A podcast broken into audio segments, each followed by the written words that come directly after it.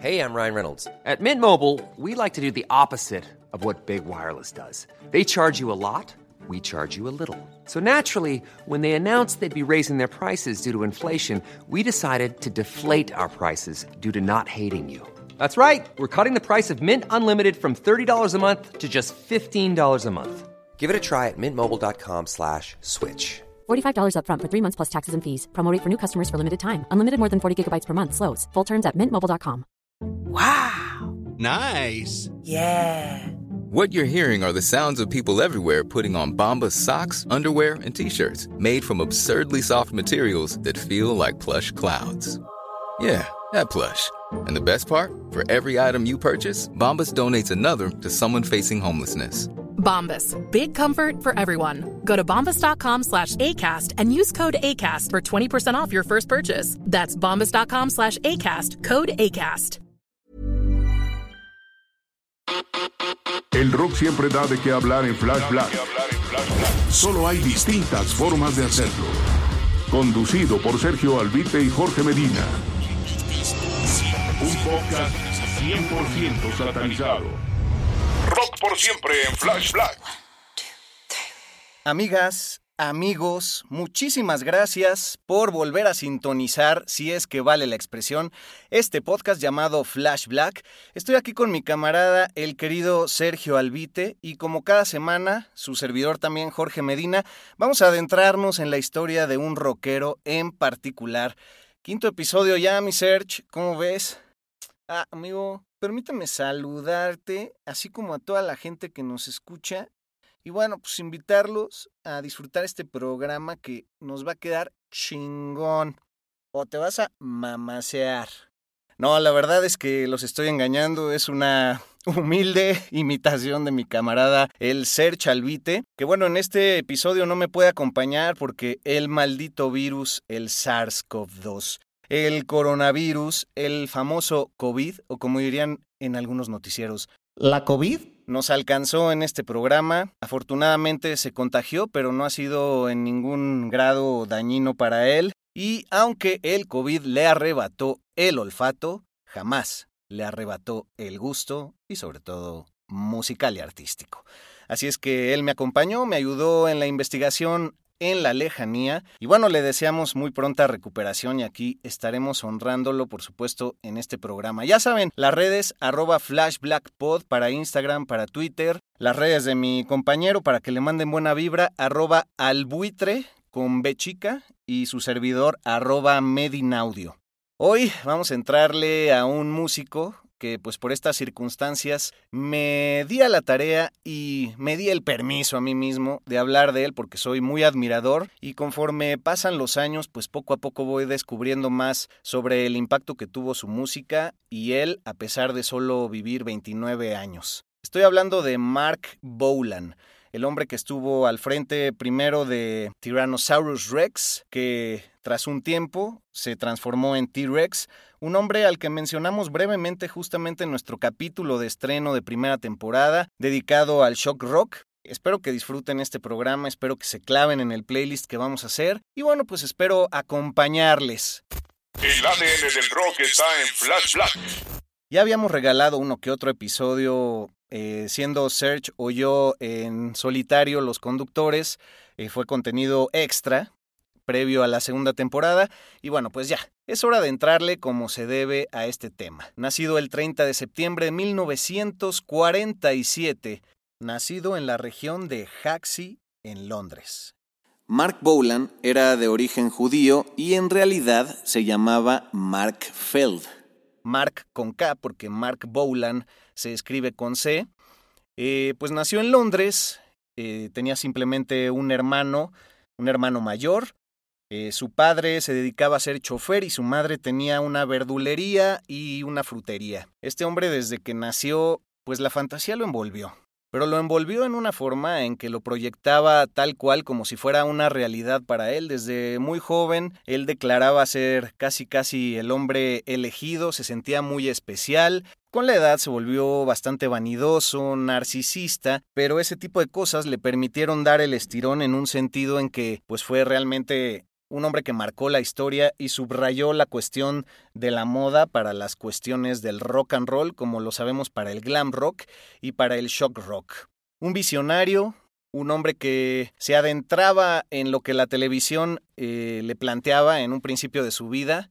Eh, había un programa por ahí en, en Inglaterra que se llamaba Mighty Joe Young en 1949 y de ahí, pues de esas aptitudes de un casi superhéroe urbano, él se veía al espejo y decía reflejar todas esas aptitudes. Le gustaba la fantasía del Señor de los Anillos y también pues la moda desde muy temprana edad, como ya les mencionaba, se adueñó de su vida, pues era también admirador de un estilista del siglo XIX llamado Bob Brummel, un ícono fashionista de Inglaterra en aquellos tiempos. Así fue que Bowland consideraba que el 99% de su estilo se debía a su apariencia y estilo, y eso, pues, por supuesto, se vio influenciado por este ícono de Brummel. Tan se vio influenciado que desde que estaba morrito, digamos en la secundaria por ahí, él ya tenía un guardarropa lleno de trajes, chalecos, corbatines, y eso ya lo distinguía de entre sus amigos.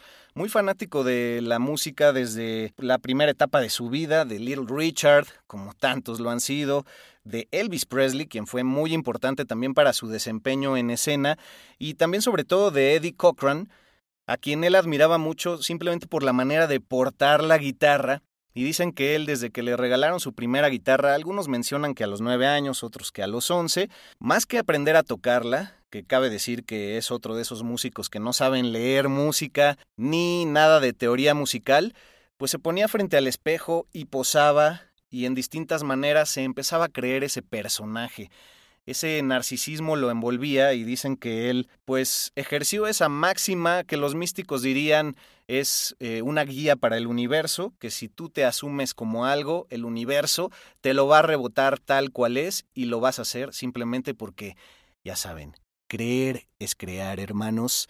Y apaguen el incienso en estos momentos, ya, ya saben que yo soy un hippie empedernido y este hombre también lo fue, pero en un principio también su ejecución se basaba mucho en el estilo de Bob Dylan, se clavó mucho en el folk, por ahí su primer manager pensó que era por donde la iba a armar, y de hecho una de las primeras grabaciones que se consiguen de él, eh, muy ocultas, es un cover a Bob Dylan de Blowing in the Wind, nada más y nada menos. Ya luego su su manager en esos momentos le dijo, ¿sabes qué? Si necesitas una banda detrás. Entonces lo metió a un proyecto que se llama John's Children y ahí fue donde empezó a dejar crecer sus chinos, que eso sí, eran naturales, no como los de Brian May que hemos mencionado que pues por ahí se hizo la base en la estética y poco a poco ese look de micrófono corto mm, tuvo su éxito, tuvieron una gira importante, Ahí en esta época de John's Children también se dice que asiste a un toquín de Ravi Shankar, este hombre que es un maestro de la cítara de origen indio y que influenció a grandes como George Harrison también. Y ahí es donde agarra esta alma hippie y empieza a transmitirla un poco a Tyrannosaurus Rex. Por ahí dicen también que en su gira en París conoce a un mago que le cambia la vida, que le presenta lo esotérico, que le habla de sus vidas pasadas y futuras y de ahí es de donde este personaje, envuelto en tantas capas de moda, se vuelve tan especial y sobre todo tan seguro de sí mismo.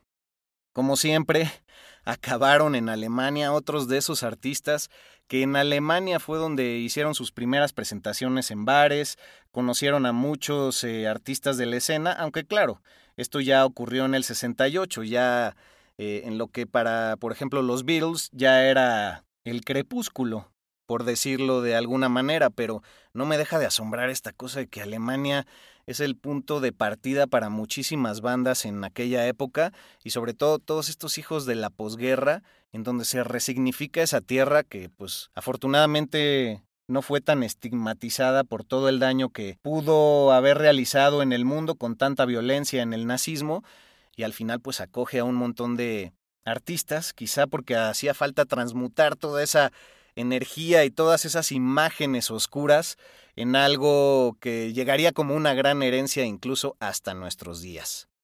Con John's Children sacan un primer álbum que para esas épocas, finales de los 60, Era tal cual un ataque al corazón para la sociedad el nombre del álbum simplemente que se llamaba The Legendary Orgasm Album y pues nada más por eso estaciones como la BBC la banearon y no tuvo ningún, ninguna reproducción en vivo. Ya tiempo después, él decidiría irse eh, en solitario. Muchos en la Gran Bretaña dirían que esa época pues, fue su, su despertar hippie, porque ya forma Tyrannosaurus Rex al lado de Steve Peregrine, quien tocaba los bongos. Entonces, pues este hombre agudizó sus capacidades en la guitarra acústica la usaba mucho a manera de percusión y bueno, sería con Tyrannosaurus Rex con quien haría sus primeros cuatro discos. Se dice que él era una máquina de generar música, de generar buena onda.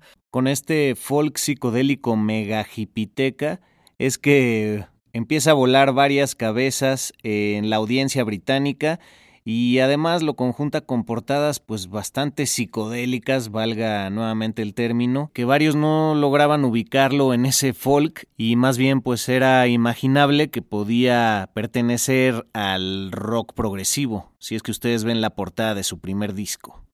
Eh, su primer éxito con esta agrupación se llamó Deborah y quizás se debió también a que fueron la primera banda en ser headliners, es decir, eh, cabezas de cartel para el Glastonbury, la primera edición del Glastonbury, en donde se dice que iban a tocar los Kinks, rechazaron la oferta y bueno, pues por ahí dijeron, no, pues qué onda, Tyrannosaurus Rex, venga de ahí. Para que se den una idea de cómo fue bajando su foreverés y su hipismo, su primer disco con Tyrannosaurus Rex se llama My People Were Fair and Had Sky in Their Hair but now they are content to wear stars on their brows.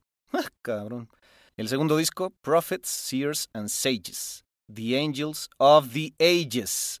Ahí está, ¿eh? Sí me llegó mi inglés sin barreras, he estado practicando el inglés para todos ustedes y ya después fue bajando de ahí el balón poco a poco y a realizar mejores jugadas. También tristemente ayudó que el hombre que era pues su mancuerna, como lo es mi querido Serge para mí, Steve Peregrine, tuvo una lamentable detención por parte de la policía por tener posesión de drogas. Me parece que era hashish. Y bueno, pues de ahí también, ya saben, el ojo público, la sociedad juzgó, fue muy difícil para él quitarse ese estigma de encima y además dicen que el pequeño encierro al que estuvo sujeto pues lo afectó demasiado a nivel mental y ya nunca volvió a ser el mismo. Por lo mismo ahí decide ya eh, Mark Bolan separarse y acortar el Tyrannosaurus Rex a T-Rex.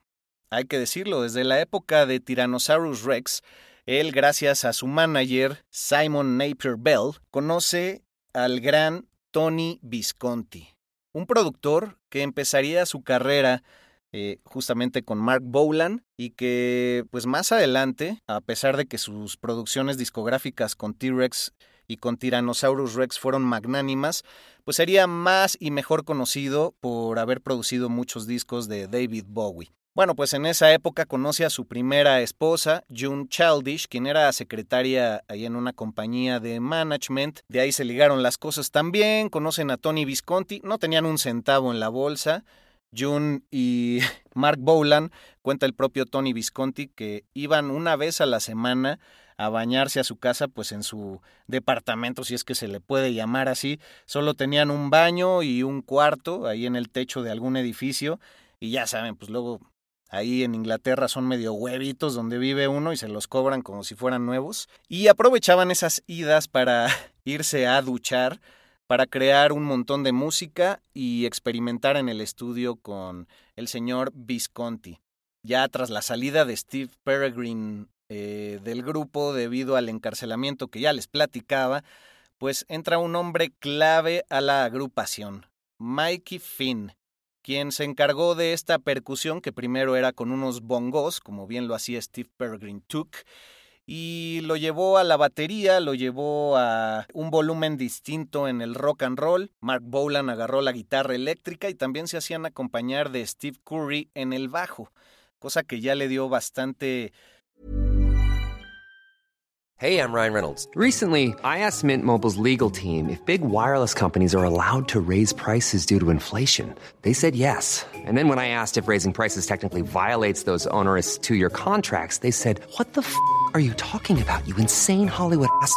So to recap, we're cutting the price of Mint Unlimited from $30 a month to just $15 a month. Give it a try at mintmobile.com slash switch. $45 upfront for three months plus taxes and fees. Promo for new customers for limited time. Unlimited more than 40 gigabytes per month. Slows. Full terms at mintmobile.com. Hiring for your small business? If you're not looking for professionals on LinkedIn, you're looking in the wrong place. That's like looking for your car keys in a fish tank. LinkedIn helps you hire professionals you can't find anywhere else, even those who aren't actively searching for a new job but might be open to the perfect role. In a given month, over 70% of LinkedIn users don't even visit other leading job sites. So start looking in the right place. With LinkedIn, you can hire professionals like a professional. Post your free job on linkedin.com slash people today. Wow. Nice. Yeah. What you're hearing are the sounds of people everywhere putting on Bombas socks, underwear, and t-shirts made from absurdly soft materials that feel like plush clouds. Yeah, that plush. And the best part? For every item you purchase, Bombas donates another to someone facing homelessness. Bombas. Big comfort for everyone. Go to bombas.com slash ACAST and use code ACAST for 20% off your first purchase. That's bombas.com slash ACAST. Code ACAST. Eh, como decía, profundidad y fondo a su música, pero creo que desde Tyrannosaurus Rex algo que los ayudó fue que crearon miles y miles de canciones. Ah, muy importante también agregar y mencionar que pues la lírica de este hombre siempre estaba muy pensada para el beat de sus canciones. Eran letras a veces sin sentido, eh, con el propósito de sonar bien. Fue algo que se hizo eh, muy particular, aparte, por supuesto, de la forma tan nasal de cantar de Mark Bolan y con ese como falsete que parecía provenir de un borrego al final de como cantaba y que también pues fue un estilo muy nasal que David Bowie llevó a lo suyo y por supuesto no es gratuito porque estos dos hombres se conocieron desde el principio, ya soñaban con esta fantasía, con este mundo en el que decían muchos que Mark Bolan vivía alternamente, pues fueron creando sus alter egos, así como lo hizo Bowie para Ziggy Stardust, pues también lo hizo Mark Bolan poco a poco y decía que él tomaba simplemente el escenario porque él se sentía ya una estrella del pop, lo había proyectado desde niño, se volvió una estrella del rock, luego su vestimenta fue poco a poco sustentando esto y claro, más adelante el glitter en su rostro e incluso se decoloraba también el fleco de una manera interesante, pero eso ya fue casi al final de la época del señor Visconti, cuando él ya conoce a su segunda esposa en condiciones muy polémicas, como diría mi carnal, y eh, pues fue ahí cuando conoce a Gloria Jones, la famosa soulera y cantante de RB. Flash Black. Entonces, pues bueno, curioso que al principio quiso ser como Dylan, hizo un cover a, a su canción y luego le pasó como a Dylan, cuando Dylan decidió dejar la guitarra acústica y tomó la eléctrica y fue un cambio de época que para muchos brincó todos sus fans hippies de carnavalito ahí en el pasto y pues todo prendiendo pasto también para fumar. Como que no les latió y un montón de gente ya más de Londres empezó a reaccionar a lo que T-Rex hacía. Entonces, pues viene el primer disco, eh, que es el debut, tal cual llamándose T-Rex. Después viene una joya que lamentablemente no está en plataformas como Spotify, que se llama Electric Warrior. Y de ahí en adelante vendría el slide, luego el Tanks, que del Tanks hay que checar el corte del director, eh, que ese sí está en Spotify por parte de, del señor Tony Visconti. Y bueno, pues después ya vendría su época con Gloria Jones. Cabe decir y resaltar que el nombre de Tyrannosaurus Rex él lo obtuvo de eh, un libro escrito por Ray Bradbury llamado R is for the Rocket y por ahí en alguna de las frases del libro viene mencionado eh, Tyrannosaurus Rex. Desde esas épocas, mi muy querido y admirado John Peel, un gran ícono de la radio, no solamente británica, sino del mundo, eh, lo abandera, cree mucho en su labor, hay muchas grabaciones en la BBC y en distintas estaciones de este hombre dejando que Mark simplemente tocara, eh, tomara los instrumentos Ya cuando decidió llamar T-Rex a este fenómeno, pues ya parece que se peleó ahí medio con John Peel, parece que su ego ya fastidió un poco la relación y fue con Ride a White Swan, este primer sencillo con el que pues llega a los primeros lugares en el Reino Unido. Ahora, en este lado del mundo no conocemos, no conocemos en demasía la labor de Mark Bolan, pero en esos cuatro años dorados de los años 70, es decir, del 70 al 74, en donde saca estos cuatro discos que les mencionaba, pues ya el fenómeno de T-Rex era conocido como T-Rextasy. Lo ponían al nivel de la Beatlemanía, porque pues en esa etapa logró vender más de 28 millones de discos y donde se presentaba, pues él se alimentaba del público, era su droga favorita. Bueno, y hablando de estos tiempos en donde se le compara al T-Rextasy con la Beatlemanía, pues justamente hay un Beatle como lo es Ringo Starr que le da un espaldarazo a Mark Bolan lo apoya, lo acompaña en ciertas giras, hay fotografías de él ahí entre el público, eh, cuando pues era la mera época de T-Rex por ahí del 72, 73, e incluso hay una película llamada Born to Boogie, en la que aparece Ringo Starr y no solo él, sino Elton John, una película algo surrealista que me parece que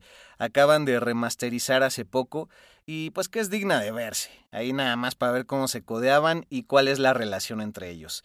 Y hablando del término boogie, pues es algo muy utilizado por parte de Mark Bolan, que literalmente en los traductores me da el término de sacudir el esqueleto. Así es que hay que vivir en un boogie constante. Se le daba muy bien bautizar a sus canciones de formas que fueran míticas, de ahí vienen nombres como Metal Guru, como la propia canción de Shock Rock, de la cual también hablamos en ese primer episodio de primera temporada. Eh, también está We Like to Boogie, está Jeepster, en fin, términos que se han arraigado y se han resignificado con el tiempo. Flash Black.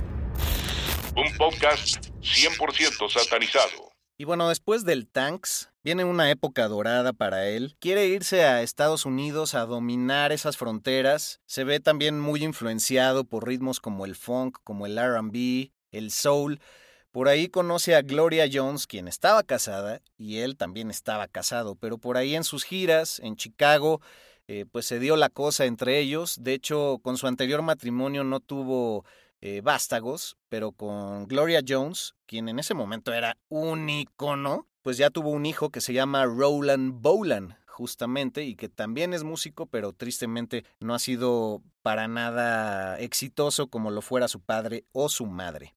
Ella lo lleva con una estilista, quien le empieza a proponer pues colores chillantes, pasteles, que usara vestimenta de mujer y estampados de animales, sin necesidad de que esto fuera asociado necesariamente con el género femenino, cosa que es revolucionaria incluso hasta hoy en el 2021. Eh, empieza esta onda andrógina, sexless, como le llamarían allá, ya se untaba, por ahí tenían eh, sus lipsticks de glitter todavía en alguna colección que él usaba, se lo untaba en las mejillas, y así empieza a ser un hombre también icónico para la moda, más allá que desde niño pues siempre fue bien vestido y a pesar de que abandonó la escuela a los 14 años, siempre se le veía ya yendo a conciertos y siendo muy influenciado. El ADN del rock está en Flash Black. Aparte de lo que ya les mencionaba de la doble voz en la producción de Tony Visconti, pues también hay algo muy particular y es que él empieza a tocar su Les Paul, esta guitarra eléctrica, al estilo que lo hacía Elvis, tener movimientos extravagantes como también lo hacía Elvis, y en la producción existe este rollo del beat que acompaña a la batería este rollo de los aplausos, el famoso clapping con cierto eco, cierta retroalimentación. Y eso marcó a fondo la discografía de T-Rex, incluso hasta la fecha. A lo que iba con esto es que el disco que ya realiza con Gloria Jones, a quien metió a T-Rex como tecladista y corista, pues es tremendamente bueno y no mucha gente le pone atención como se debe. Ese disco es el quinto por parte de T-Rex. Es el último que realiza Tony Visconti, que después de eso pues se decepciona un poco también del narcisismo de este hombre que ya, ya le hablaba muy golpeado. Oye, ¿sabes qué? Ya me hablas golpeado, güey, te venías a bañar aquí, ya se te olvidó lo pinche mugroso. Bueno, pues ese disco se llama Sync Alloy and the Hidden Riders of Tomorrow. Muy recomendable, yo sí lo incluiría como parte de esta T-Rextasy de la época británica. Muchos nada más se quedan con los primeros cuatro álbumes, pero yo este quinto sí lo adjunto. Y ya ahí se nota toda la influencia del soul, eh, toda la influencia del funk, del pop. Y con Gloria Jones, pues también viene una época de muchos abusos, ya empieza a chupar, le gusta mucho la pues la champaña, la cocaína y ya que mencionaba lo de Elvis, pues muchos en la prensa lo empiezan a criticar de que ya se ve medio chubby, medio gordito, así como Elvis. Eh, tristemente, aún, aunque sacó todavía tres discos después de eso, pues se tuvo que exiliar un rato en el extranjero porque tenía un tema de impuestos, también pues toda su mística se fue destruyendo poco a poco. Muchos decían que todo ya sonaba a la primera etapa de T-Rex, que no se pudo pues reestructurar, que no pudo evolucionar, pero hay algo muy importante que él decía y que desde niño lo predicaba. Siempre pensó que iba a morir prematuramente, digámoslo así. Y decía, esto del éxito en el negocio del rock and roll te da mucho dinero, pero lo que quita es insustituible. A veces tengo la extraña sensación de que no estaré aquí mucho tiempo. Y no me refiero a cosas como el éxito. A veces eso me asusta. Bowland era muy fan también de James Dean y a menudo algunos amigos le decían, oye, ten cuidado, no vayas a acabar como él, muerto en un Porsche. Y él contestaba, ah, no, yo soy muy pequeño de tamaño, quisiera morir en un Mini. Se refería a un Mini Cooper. Y efectivamente, así fue como murió en un Mini Cooper, cosa que él pues ya venía pronosticando y a manera de premonición, desde chico sabía que su vida iba a ser fugaz de alguna manera, que iba a ser famoso y por eso se lo creía tanto. Pero por esos mismos miedos él decidió no aprender a manejar. Él ya tenía un Rolls Royce, pero ese día su chofer, el día en que murió, su chofer estaba de descanso, salió a echar unos tragos, echar fiesta con su esposa Gloria Jones.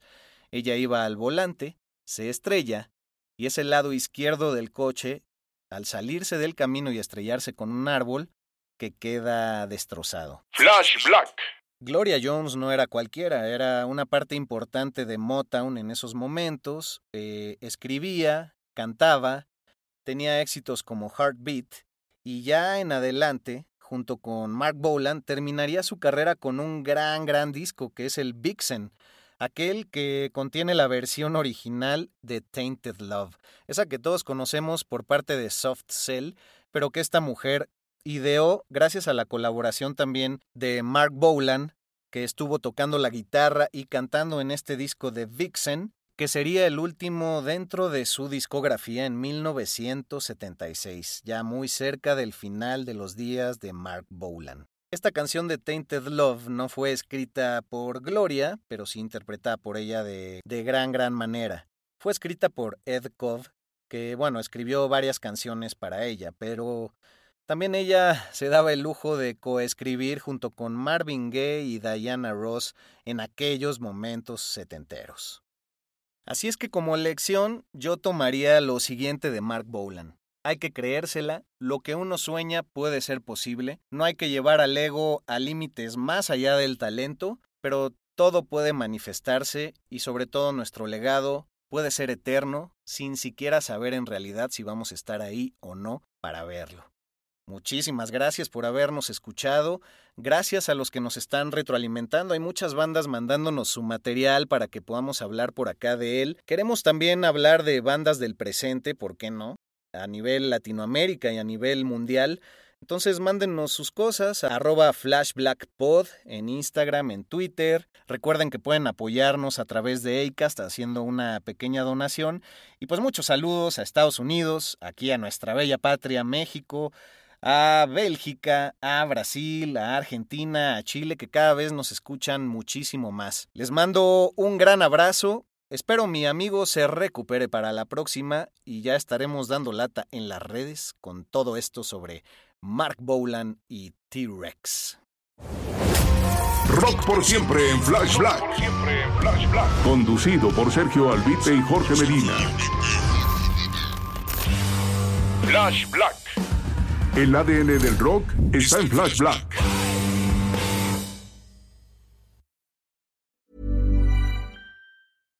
When you make decisions for your company, you look for the no-brainers. And if you have a lot of mailing to do, stamps.com is the ultimate no-brainer. It streamlines your processes to make your business more efficient, which makes you less busy. Mail checks, invoices, legal documents, and everything you need to keep your business running with stamps.com. Seamlessly connect with every major marketplace and shopping cart. Schedule package pickups and see your cheapest and fastest shipping options from different carriers with rates up to 89% off USPS and UPS rates. And with the stamps.com mobile app, you can take care of mailing and shipping wherever you are. Make the same no-brainer decision as over 1 million other businesses with stamps.com. Sign up with code program for a 4-week trial plus free postage and a free digital scale. No long-term commitments or contracts. That's stamps.com. Code program.